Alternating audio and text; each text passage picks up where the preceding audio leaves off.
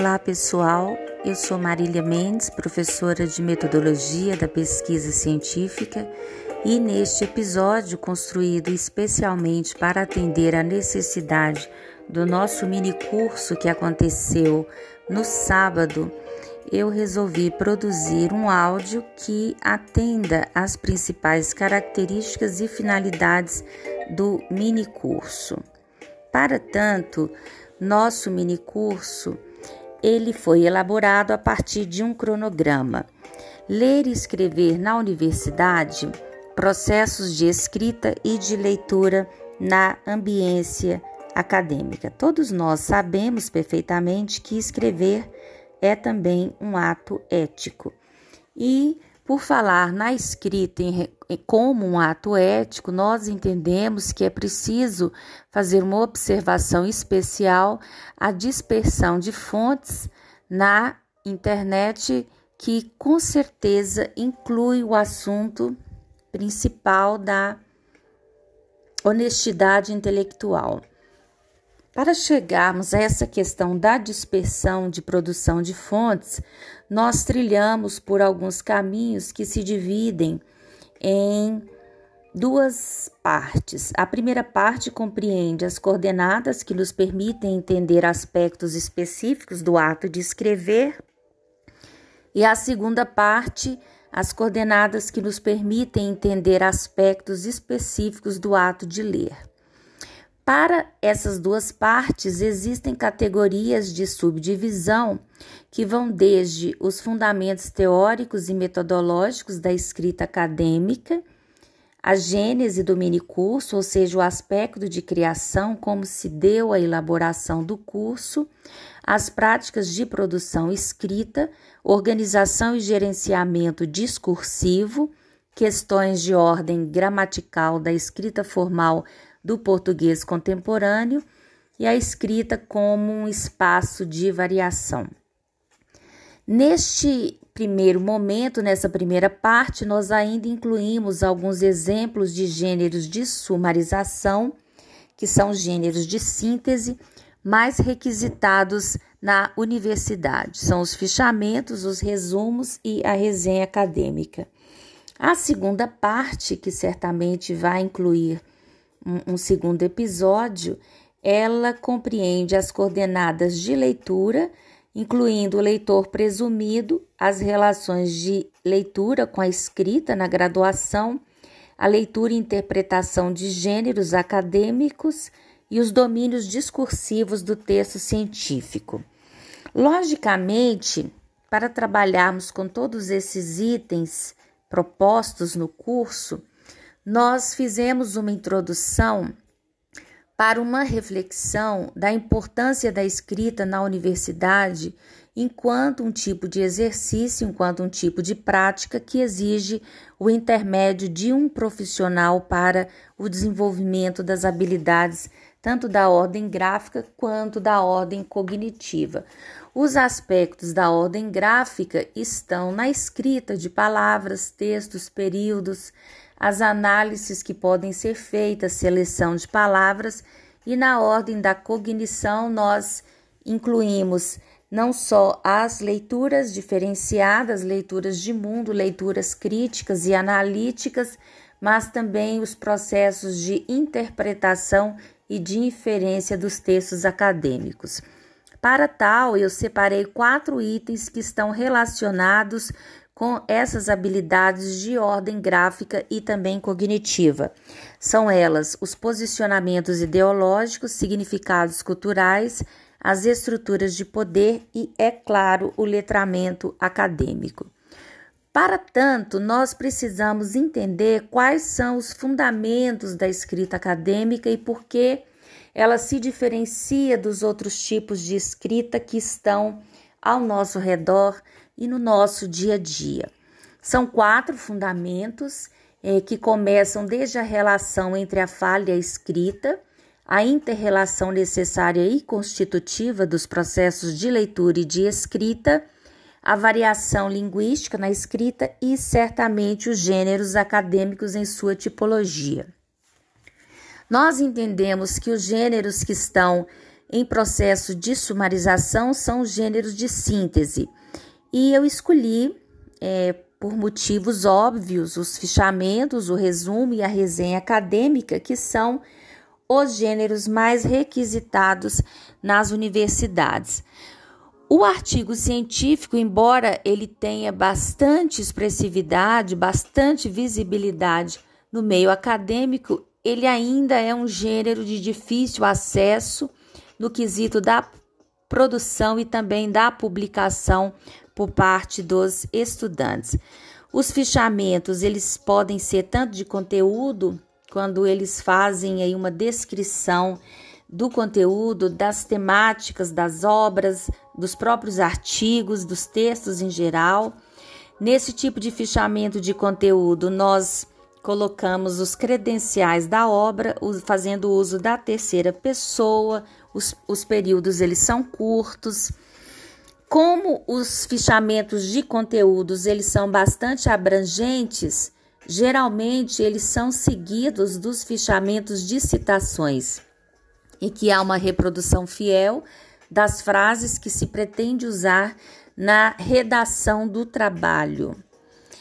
Os tipos e gêneros, é, nós entendemos que o texto acadêmico científico ele não está tão somente na esfera da argumentação, ele compreende também outras esferas, como a da descrição e da própria narração porque existem é, episódios, existem sessões dentro de um projeto de pesquisa em que o texto ele assume algumas características narrativas.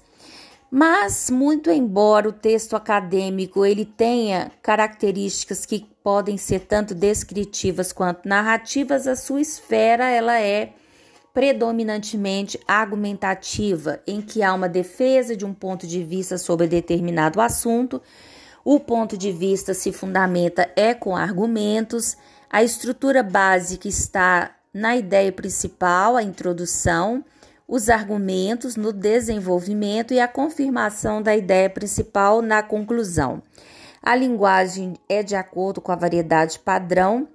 Neste tipo de texto, nós privilegiamos o uso impessoal, ou seja, a terceira pessoa as palavras e expressões elas introduzem opiniões tanto pessoais ou impessoais, por isso que a seleção lexical, ou seja, a, a seleção do vocabulário, ela é de tamanha importância. Os elementos textuais, eles com certeza eles exigem determinadas habilidades e conhecimentos necessários para que possam ser aplicadas às técnicas de escrita. No fichamento bibliográfico, nós fazemos todo uma, um referencial sobre o autor, o título do trabalho, as páginas que foram utilizadas, fazemos uso da terceira pessoa igualmente e deixamos sempre em destaque qual é o propósito fundamental é, daquele livro, daquela obra, daquele autor. Podemos ainda assim é, desmembrar todo esse propósito em outras características que incluem o conhecimento científico, os métodos utilizados, que vão desde fatos, leis e teorias, e também de elementos constitutivos para que possam ser verificados os itens é, posteriormente. Ainda falamos sobre o fichamento tipo resumo, em que pode ser feita a utilização de uma ficha para expor abreviadamente as principais ideias do autor ou também para sintetizar as ideias principais de um texto ou de uma aula. No caso da ficha de resumo, ela deve ser necessariamente breve e redigida com as próprias palavras, não precisa obedecer à estrutura da obra. Aí eu salientei neste tipo a técnica da paráfrase, que ela atende muito bem a tanto a quantidade de texto que se deve colocar na ficha, como também a elaboração textual. Bom, no fichamento citação, prevalece o raciocínio, a argumentação do autor da obra ou do texto que comanda o trabalho, de resumo ou também do fichador. Para aplicar partes de obras ou capítulos, nós devemos prestar atenção na transcrição fiel de trechos fundamentais da obra que foi estudada. As citações vêm entre aspas, após a citação deve constar sempre entre parênteses o número da página de onde foi extraída a citação. A transcrição ela tem que ser textual e não esquemática. A supressão de uma ou mais palavras ela deve ser indicada utilizando-se no local da omissão três pontos entre colchetes. Se houver erros de grafia ou gramaticais, copia-se como está no original e escreve-se entre parênteses a sigla SIC, que é aquela sigla latina que quer dizer que a cópia ela se procedeu de acordo com o original. As referências desta primeira parte, elas incluem o material de e-disciplinas da USP, é, no quesito de fichamentos. Para outras é, para outros questionamentos em relação ao discurso acadêmico, nós incluímos uma máxima de Aranha 2006 ao afirmar que o mesmo, o discurso acadêmico, ele é permeado de características linguísticas e argumentativas que lhe são inerentes, por considerar tanto o discurso oral como o discurso escrito. No discurso oral, nós incluímos as palestras e as aulas, e no discurso escrito, as resenhas e os resumos. Sabemos perfeitamente que, em termos de estatística, produzem-se mais fichamentos que são seguidos de resenhas e resumos. Quando o aluno ele entra na universidade, logicamente já no primeiro período ele começa a produzir é, espécies de fichamentos. Por que se produzem poucos artigos acadêmicos? Houve um momento dessa discussão por considerarmos é, sintomático do pouco incentivo para a produção de tais textos no curso de graduação em questão e também da consequente dificuldade de divulgação científica que foi apontada pelo mesmo autor, Aranha, 2009. Para as produções ainda da escrita, nós falamos das resenhas, também das análises e produções em que se destacam os objetivos específicos, os desenvolvimentos metodológicos Sabemos que uma resenha acadêmica, para ser publicada, é mais complexa que uma resenha descritiva. Apesar das diferenças, em ambos os casos, a resenha ela precisa ser capaz de informar o leitor sobre a obra resenhada, fornecendo as informações necessárias para o posicionamento dos interessados. Frente ao crescente volume de publicações, é cada vez mais difícil acompanhar todas as obras em torno de cada interesse. As resenhas, elas ajudam a orientar a atenção dos interessados para determinadas obras. Sendo autorais, elas permitem ainda o posicionamento crítico do autor. Eu costumo dizer que a resenha acadêmica é a produção eh, textual mais complexa e mais cara para o acadêmico. Isso porque vale exigir não só a interpretação da obra, como também posicionamentos em meio a outras, outras discussões e também vai fazer com que o acadêmico ele possa traçar relações da obra com elementos que lhe sejam externos. O nível de complexidade ele está, portanto, no objetivo da resenha de divulgar a obra ou simplesmente a impressão do autor, mas seu papel acaba sendo muito mais efêmero que o objeto resenhado. É um tipo de produção que se veicula, é, logicamente, em algumas mídias.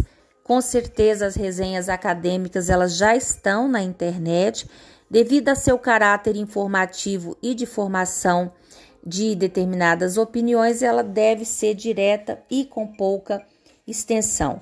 As resenhas acadêmicas, elas costumam ter entre 3 e 7 páginas. As que eu faço, que eu desenvolvo e que eu exijo dos meus alunos, elas têm sempre cinco páginas, não podendo, é claro, ter menos que duas páginas.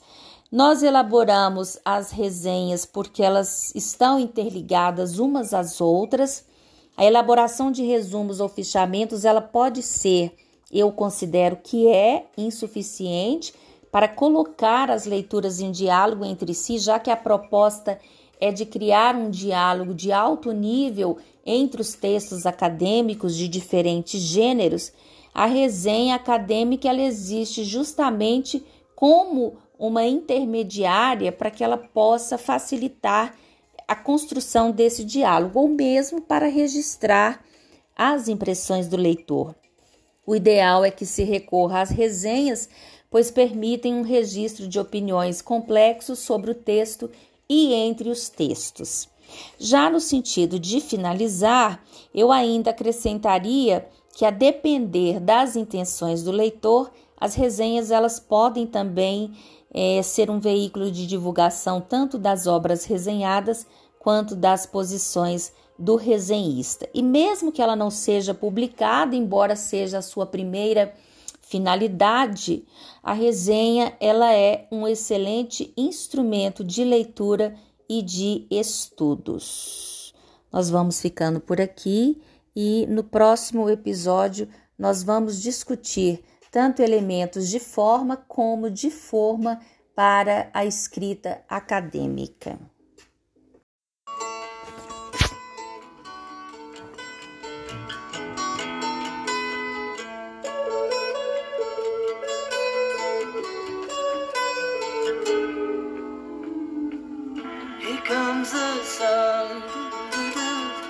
Here comes the sun. said, it's alright.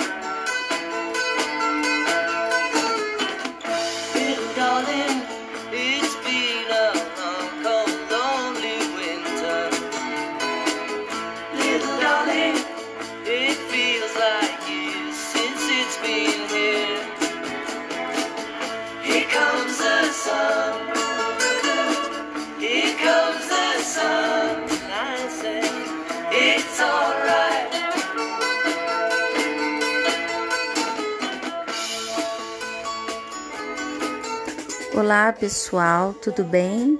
Eu sou Marília Mendes, sou professora de Linguística, de Análise do Discurso e de Português aplicado ao Direito. Este ano eu dei início ao meu doutorado em Educação, mas a minha formação de base é na Linguística aplicada. Dando continuidade às nossas discussões sobre a história das ideias linguísticas, eu gostaria hoje de fazer um breve áudio sobre um marco significativo na constituição da história e também da historicidade da língua portuguesa no Brasil. Sabemos que foi exatamente em 23 de agosto de 1871 que houve a criação efetiva do cargo de professor de português por meio de um decreto imperial. Todavia, ainda não havia um curso de formação oficial para professores que lecionavam o português.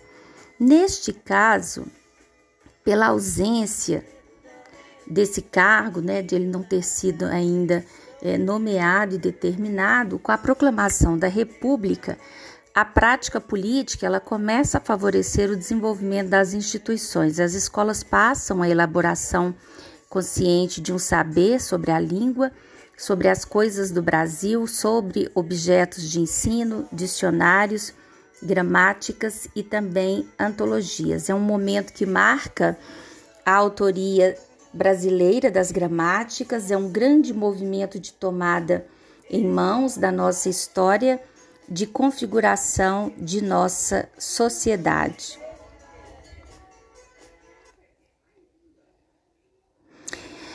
Orlandi 2013 já propunha que as gramáticas assinam outras funções, entre elas a de manter a identidade brasileira, distinguindo quem sabia e quem não sabia a língua corretamente.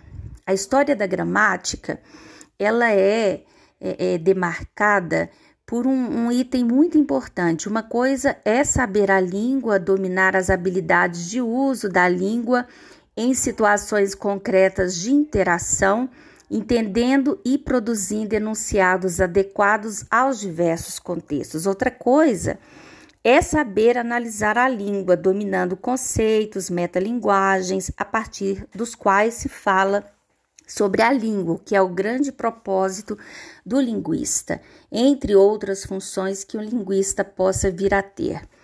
E partindo de um estudo de banho 2020, por meio do lançamento de um livro, algumas considerações foram feitas numa live e eu acabei aproveitando essa live para direcionar a, a, o meu estudo. Depois da Revolução Francesa, houve de fato o surgimento dos Estados-nação.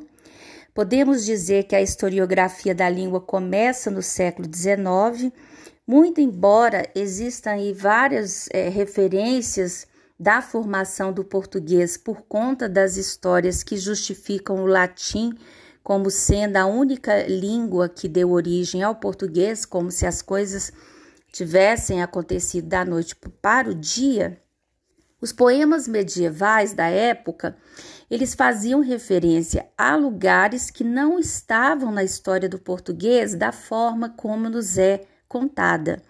A poesia trovadoresca, ela foi composta verdadeiramente na Galiza e no norte de Portugal.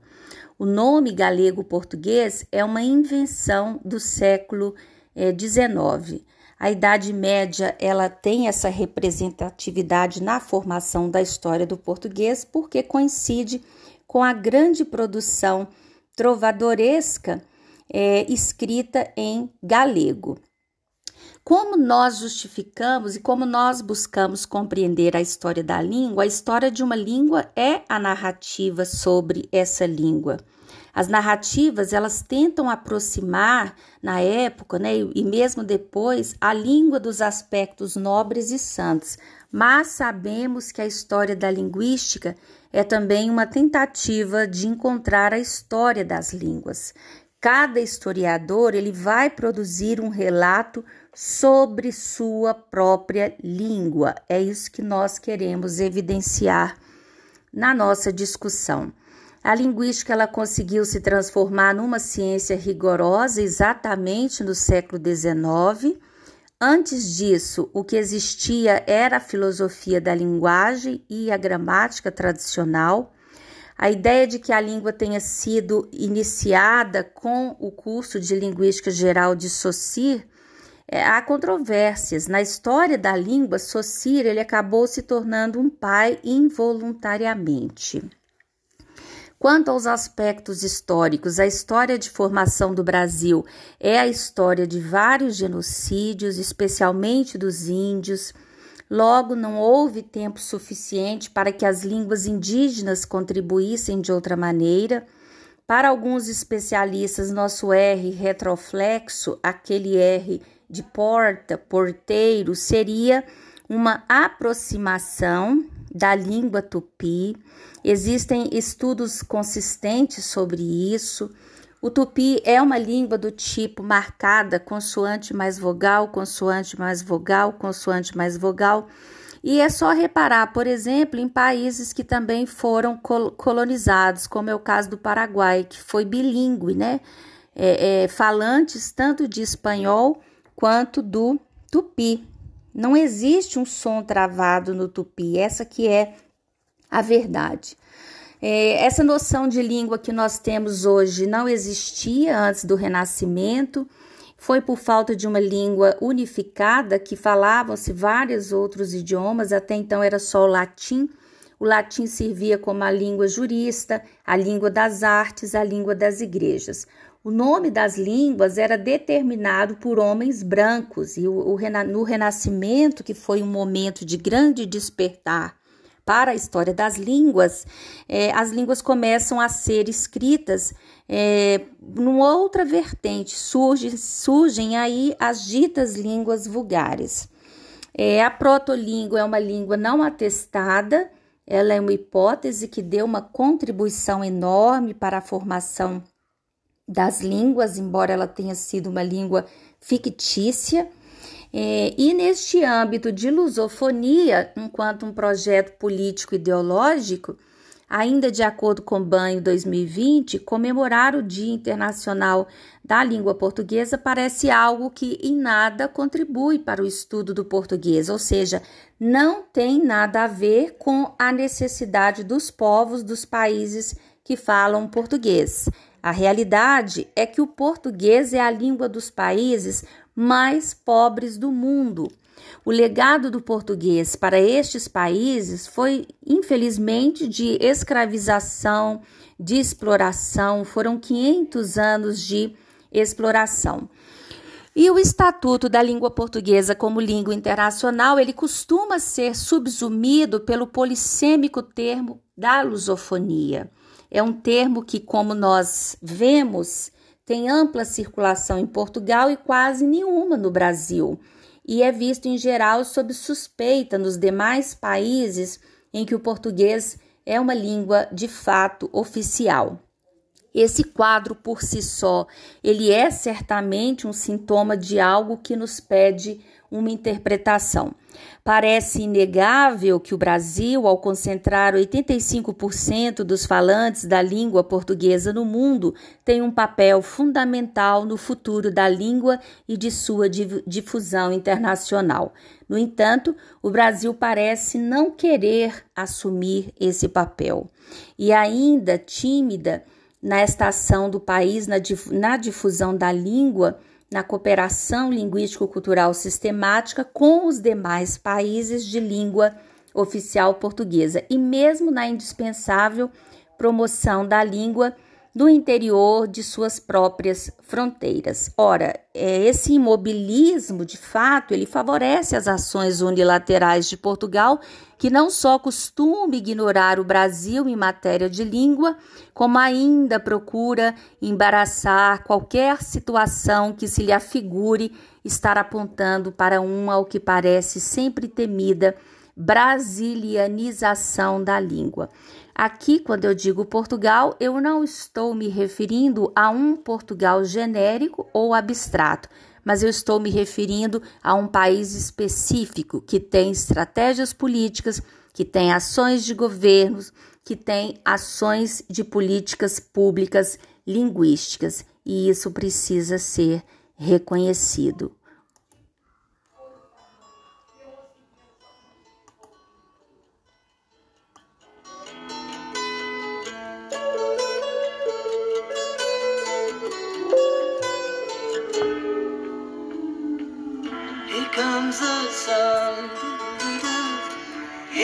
Comes the sun.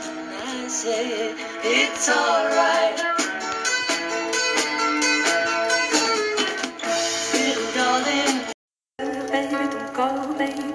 Donne-moi ton bon vieux funk, ton rock, baby, ton slow, baby. Chante avec moi, je veux une femme like you. Pour m'emmener au bout du monde, une femme like you. Donne-moi ton cœur, baby, ton corps, baby. Donne-moi ton bon vieux funk, ton rock, baby, ta soul, baby. Chante avec moi, je veux un.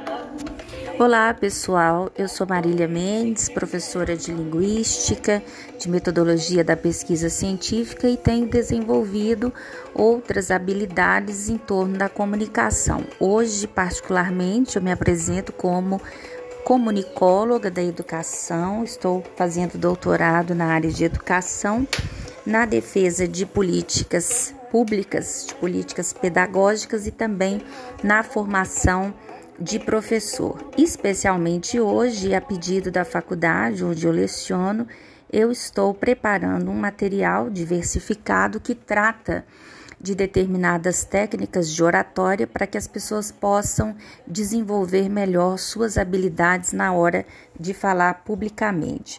Para desenvolver esse material, eu estudei bastante a escola de Aristóteles para que servisse de base e de fundamentos aqui para as técnicas e também as habilidades que podem ser desenvolvidas.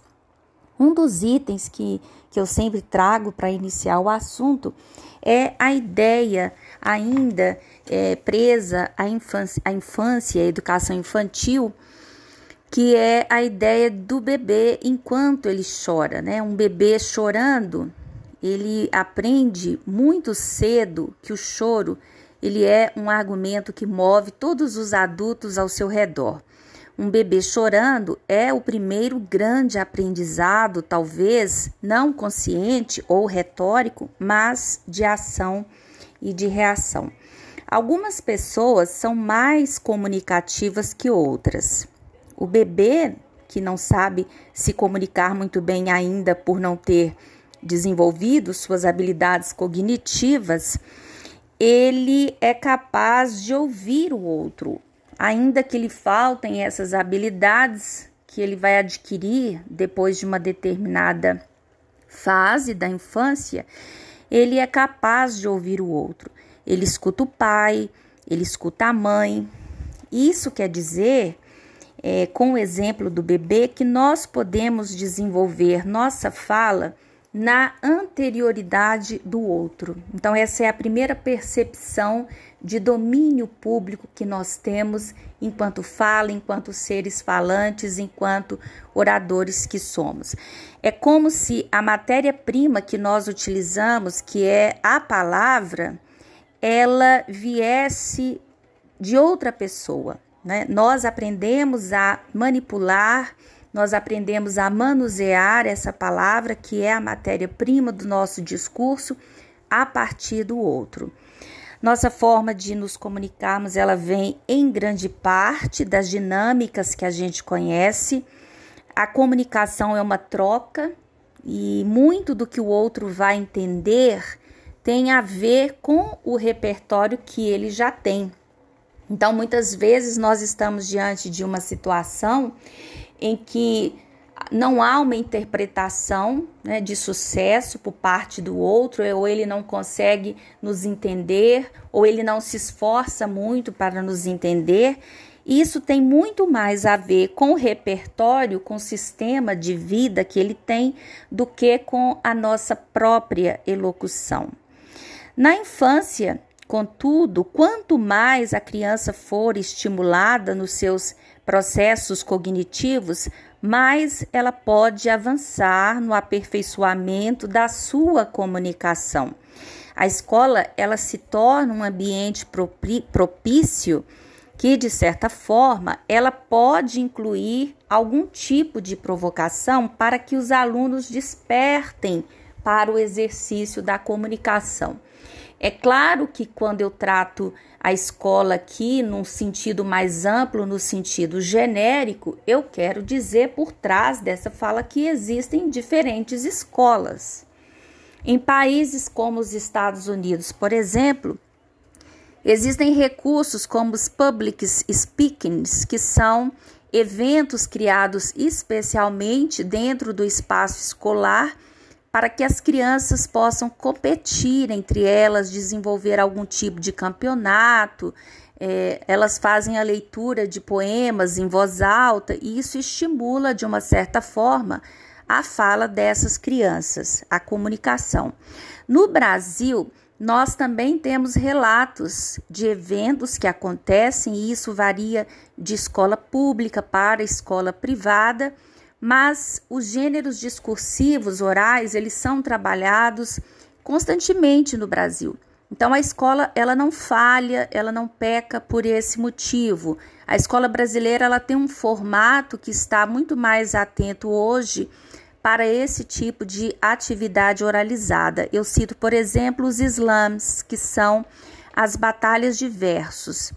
São campeonatos em que os alunos eles podem discorrer sobre diferentes temas e eles conseguem ali na concorrência, né, na forma de competição, eles, eles conseguem utilizar a comunicação a seu favor. As regras aristotélicas nos ensinam muito sobre a retórica. Eu costumo dizer que a Grécia antiga é o grande berço da retórica. Os gregos eles pensavam no exercício da retórica é, de forma filosófica, de forma jurídica, diante das assembleias. Santo Agostinho, por exemplo, ele foi professor de retórica em Roma e ele usava o seu discurso da persuasão dependendo do contexto em que ele se encontrava e ele acabou ensinando isso é, é para nós. Dependendo do caráter do orador, do etos do orador, ou seja, comprar o etos desse orador é o primeiro passo para que possamos compreender a arte da retórica. Para além da credibilidade do orador, eu posso falar das paixões que nós criamos sobre determinados assuntos, sobre determinadas formas de nos deixar seduzir, de nos deixar convencer. É, só que nós precisamos prestar uma certa atenção, é, porque em grande parte, no exercício do protagonismo, o orador, quando ele se comunica de forma excessiva e repetitiva, ele se tornando ali um comunicador passivo, agressivo, muitas vezes ele vai criar um padrão negativo e aí ele começa a se caracterizar né, de outra forma que não atende necessariamente à persuasão enquanto arte da retórica. Durante muito tempo houve essa confusão entre ser uma pessoa persuasiva e ser um manipulador. Porém, o nosso século, ele condenou o termo manipulador. A, a ocorrência desse termo ela está muito ligada, bastante conectada a situações e contextos que são desfavoráveis socialmente. Se eu não estou me comunicando da forma como eu gostaria, eu preciso prestar atenção de que forma eu estou conduzindo o meu discurso. Eu me lembro muito bem que a literatura dos anos 80 era uma literatura que forçosamente pregava técnicas de como a pessoa poderia forçar contextos de persuasão, forçar contextos de convencimentos. A própria palavra convencer quer dizer vencer alguém em algum debate, vencer alguém em algum argumento. A arte da persuasão, ela já foi desmistificada no nosso século, né? Nós descobrimos que hoje, é, dadas as ferramentas de que dispomos com a tecnologia, nós estamos inseridos num ambiente virtual e a comunicação ela se torna assíncrona, sobretudo com a necessidade de comunicação que nós criamos a partir da pandemia. A comunicação ela não é mais a comunicação de humano para humano. A comunicação ela se tornou de humano para a máquina. Então isso significa que nós não estamos no mesmo espaço, muito embora nosso discurso ele seja dito no mesmo tempo cronológico, espaço ele é diferenciado. Então, essa simples situação de comunicação no modelo assíncrono, ela já nos pede determinado tipo de técnica, determinado tipo de habilidade que antes ainda não tinha sido é, é, pretendida. O discurso de Aristóteles ele é axiomático, ou seja, ele nos fala de valores, Aristóteles ele, ele nos ensina na sua escola que nós não falamos, nós pelo menos não devemos falar apenas para os ouvidos, mas nós devemos aprender a falar para os olhos. O objetivo do nosso curso, o objetivo da nossa palestra, ele se encontra é, no desenvolvimento de técnicas que possam trazer a desinibição, que possam desenvolver posturas de palco, expressão corporal e encadeamento de fala. Falar bem, né, pode ser aí um exercício diário. Nós nos tornamos bons naquilo que nós efetivamente treinamos. O que nós estamos propondo aqui é um auxílio no bom desempenho das pessoas para que elas possam se comunicar mesmo se sentindo inseguras e amedrontadas, porque talvez o medo em si, ele nunca vai deixar de fazer parte da vida daquelas pessoas que já se julgam naturalmente tímidas, mas ele pode ser controlado. Nosso intuito está em ajudar a identificar quais são os fatores que denunciam esses estados emocionais e também de sugerir um material que possa ser trabalhado muito mais no âmbito estratégico do que no âmbito técnico. O cronograma do nosso speech, ele se inicia com a gênese da palestra, qual foi a motivação que nos trouxe até aqui, Quais são as pessoas que fazem parte deste público-alvo? O que, que elas buscam aqui? A comunicação transversalizada na linguística, na semiótica e também na análise do discurso, que são áreas afins dentro das possibilidades do discurso público. A linguística é a ciência que estuda os diferentes tipos de linguagens, isso já favorece o nosso entendimento sobre as manifestações, tanto escritas quanto orais, de que dispomos no nosso projeto, na nossa jornada de comunicação. Na semiótica, nós lidamos com diferentes semioses, são signos que são tanto verbalizados quanto não verbalizados.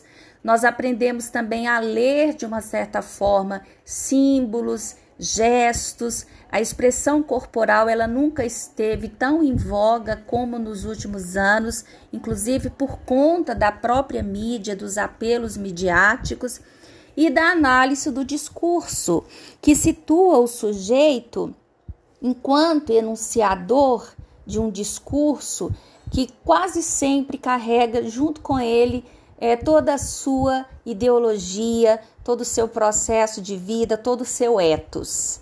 E no terceiro momento, nós desenvolvemos as diferenças entre oratória e retórica. Porque enquanto a retórica é o ato de falar bem, de convencer, de ser eloquente, né? É, é visto como uma arte e a nossa vertente aqui ela é aristotélica, a oratória ela já designa a eloquência unicamente para a arte de falar bem, a arte de se dirigir ao público, e a retórica está na capacidade de convencimento, na capacidade de persuasão.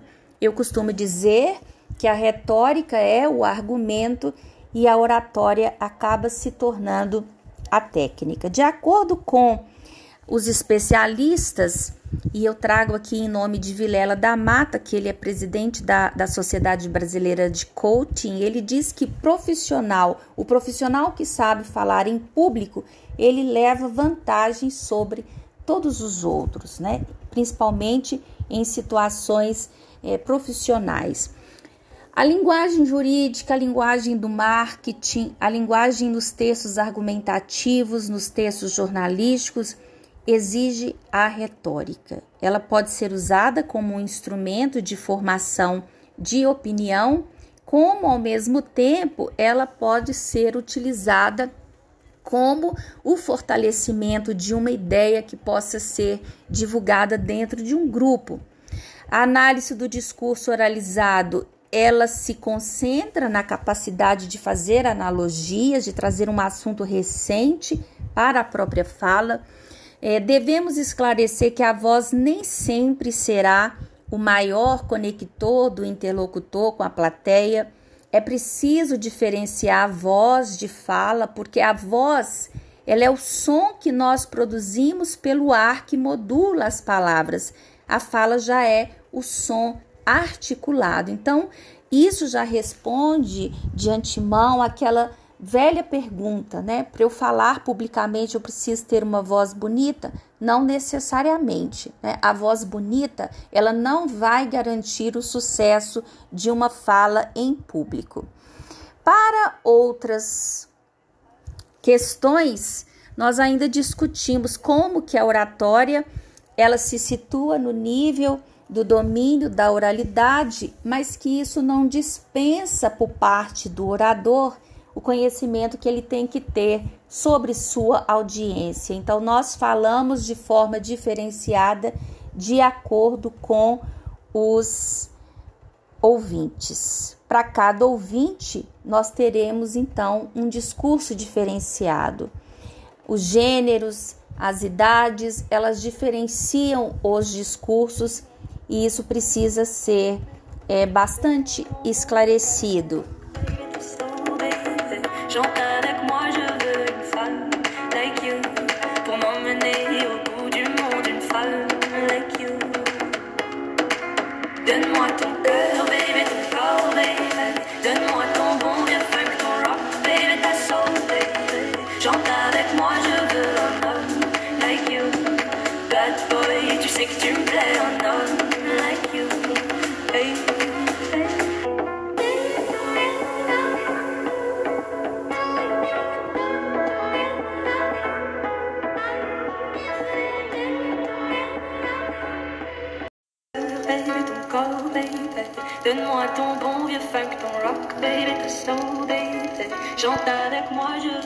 like you.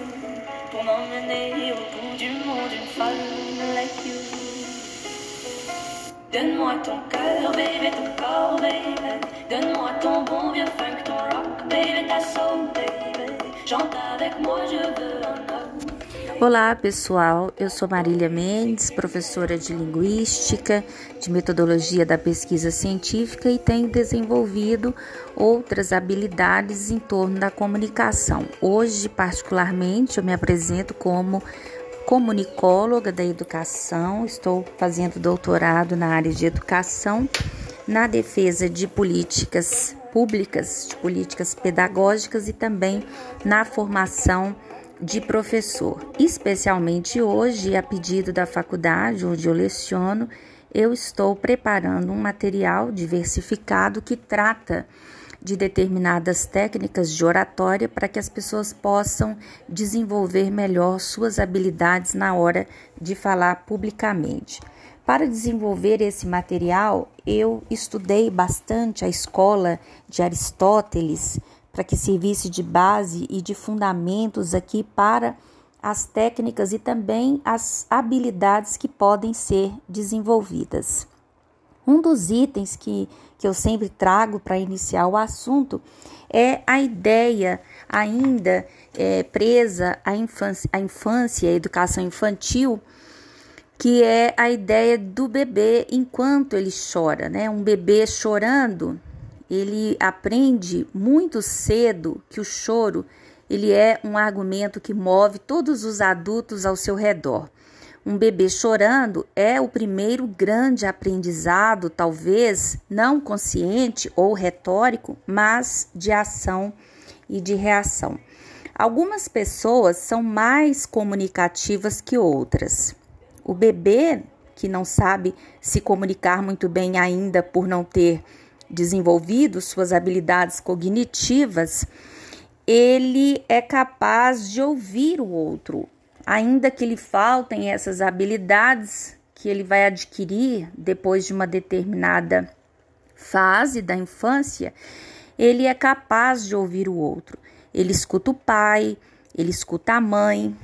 Isso quer dizer, é, com o exemplo do bebê, que nós podemos desenvolver nossa fala na anterioridade do outro. Então, essa é a primeira percepção de domínio público que nós temos enquanto fala, enquanto seres falantes, enquanto oradores que somos.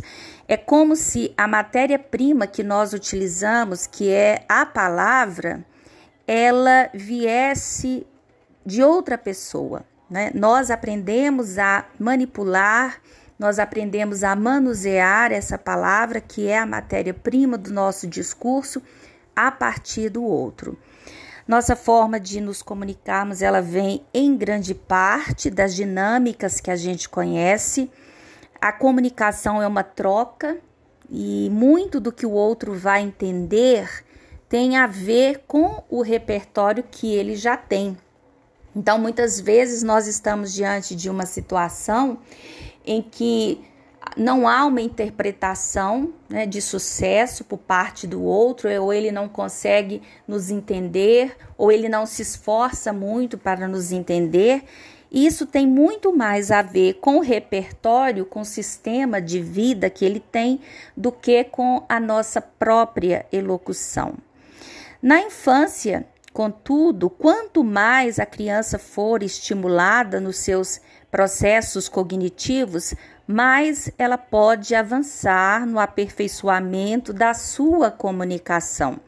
A escola ela se torna um ambiente propício que de certa forma ela pode incluir algum tipo de provocação para que os alunos despertem para o exercício da comunicação. É claro que quando eu trato a escola aqui num sentido mais amplo, no sentido genérico, eu quero dizer por trás dessa fala que existem diferentes escolas. Em países como os Estados Unidos, por exemplo, existem recursos como os public speakings, que são eventos criados especialmente dentro do espaço escolar para que as crianças possam competir entre elas, desenvolver algum tipo de campeonato. É, elas fazem a leitura de poemas em voz alta e isso estimula, de uma certa forma, a fala dessas crianças, a comunicação. No Brasil, nós também temos relatos de eventos que acontecem, e isso varia de escola pública para escola privada mas os gêneros discursivos orais, eles são trabalhados constantemente no Brasil. Então a escola, ela não falha, ela não peca por esse motivo. A escola brasileira, ela tem um formato que está muito mais atento hoje para esse tipo de atividade oralizada. Eu cito, por exemplo, os slams, que são as batalhas de versos. São campeonatos em que os alunos eles podem discorrer sobre diferentes temas e eles conseguem ali na concorrência, né, na forma de competição, eles, eles conseguem utilizar a comunicação a seu favor. As regras aristotélicas nos ensinam muito sobre a retórica. Eu costumo dizer que a Grécia antiga é o grande berço da retórica. Os gregos eles pensavam no exercício da retórica é, de forma filosófica, de forma jurídica, diante das assembleias. Santo Agostinho, por exemplo, ele foi professor de retórica em Roma e ele usava o seu discurso da persuasão dependendo do contexto em que ele se encontrava e ele acabou ensinando isso é, é para nós. Dependendo do caráter do orador, do etos do orador, ou seja, comprar o etos desse orador é o primeiro passo para que possamos compreender a arte da retórica. Para além da credibilidade do orador, eu posso falar das paixões que nós criamos sobre determinados assuntos, sobre determinadas formas de nos deixar seduzir, de nos deixar convencer.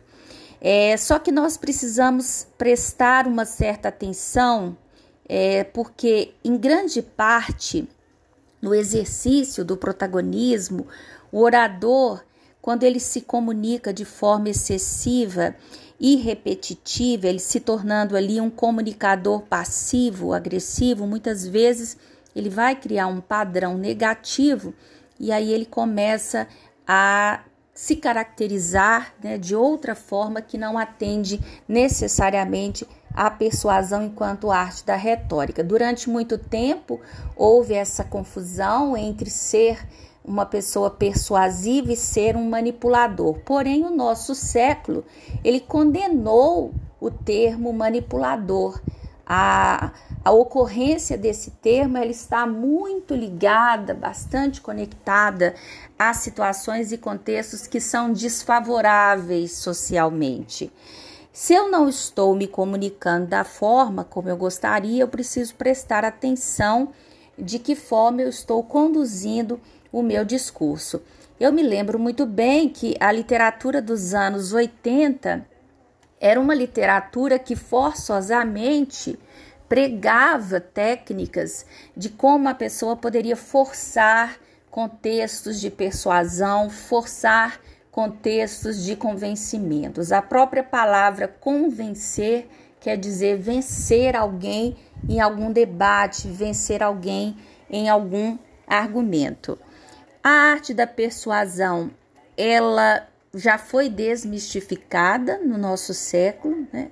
Nós descobrimos que hoje é, dadas as ferramentas de que dispomos com a tecnologia, nós estamos inseridos num ambiente virtual e a comunicação ela se torna assíncrona, sobretudo com a necessidade de comunicação que nós criamos a partir da pandemia. A comunicação ela não é mais a comunicação de humano para humano. A comunicação ela se tornou de humano para a máquina.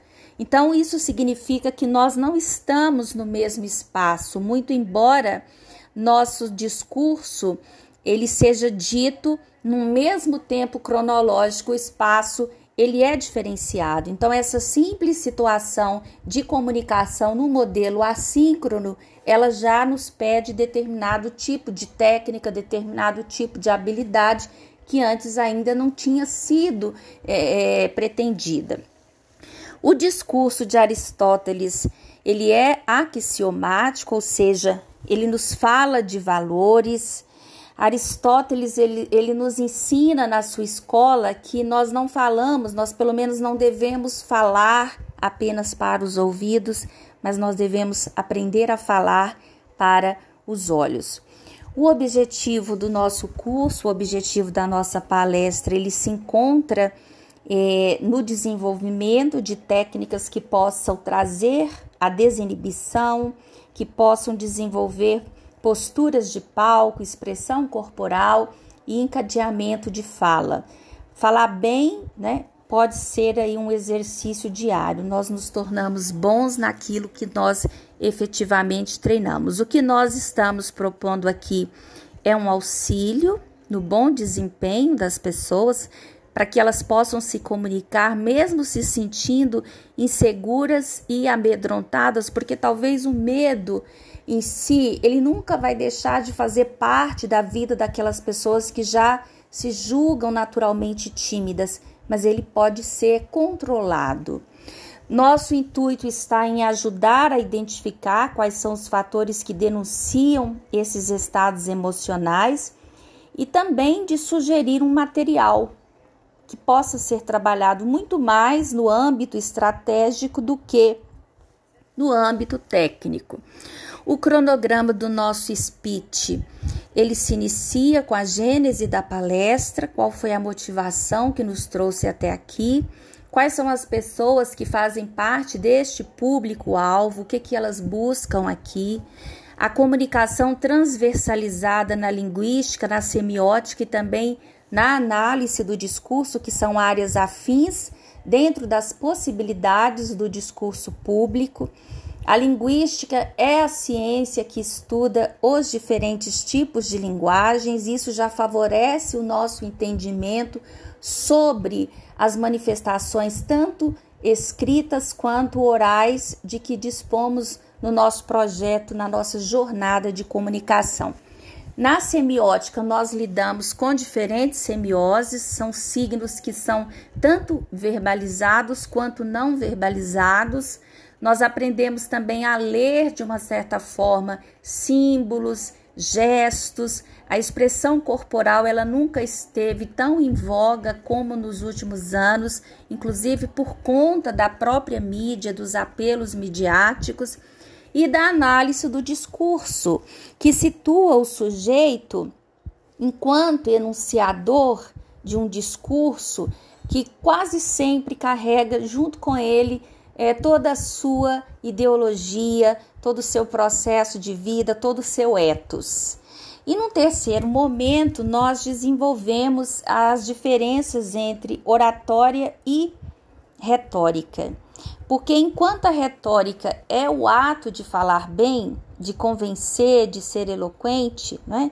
É, é visto como uma arte, e a nossa vertente aqui ela é aristotélica, a oratória ela já designa a eloquência unicamente para a arte de falar bem, a arte de se dirigir ao público, e a retórica está na capacidade de convencimento, na capacidade de persuasão.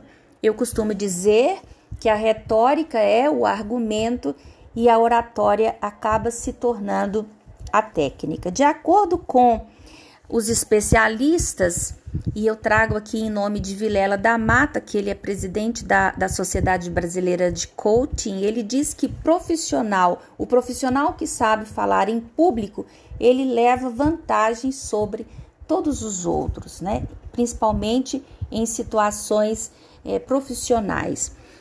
A linguagem jurídica, a linguagem do marketing, a linguagem nos textos argumentativos, nos textos jornalísticos, exige a retórica. Ela pode ser usada como um instrumento de formação de opinião, como ao mesmo tempo ela pode ser utilizada como o fortalecimento de uma ideia que possa ser divulgada dentro de um grupo. A análise do discurso oralizado ela se concentra na capacidade de fazer analogias, de trazer um assunto recente para a própria fala. É, devemos esclarecer que a voz nem sempre será o maior conector do interlocutor com a plateia. É preciso diferenciar a voz de fala, porque a voz ela é o som que nós produzimos pelo ar que modula as palavras. A fala já é o som articulado. Então, isso já responde de antemão aquela velha pergunta, né? Para eu falar publicamente, eu preciso ter uma voz bonita? Não necessariamente. Né? A voz bonita, ela não vai garantir o sucesso de uma fala em público. Para outras questões, nós ainda discutimos como que a oratória ela se situa no nível do domínio da oralidade, mas que isso não dispensa por parte do orador o conhecimento que ele tem que ter sobre sua audiência. Então, nós falamos de forma diferenciada de acordo com os ouvintes. Para cada ouvinte, nós teremos então um discurso diferenciado. Os gêneros, as idades, elas diferenciam os discursos e isso precisa ser é, bastante esclarecido. choca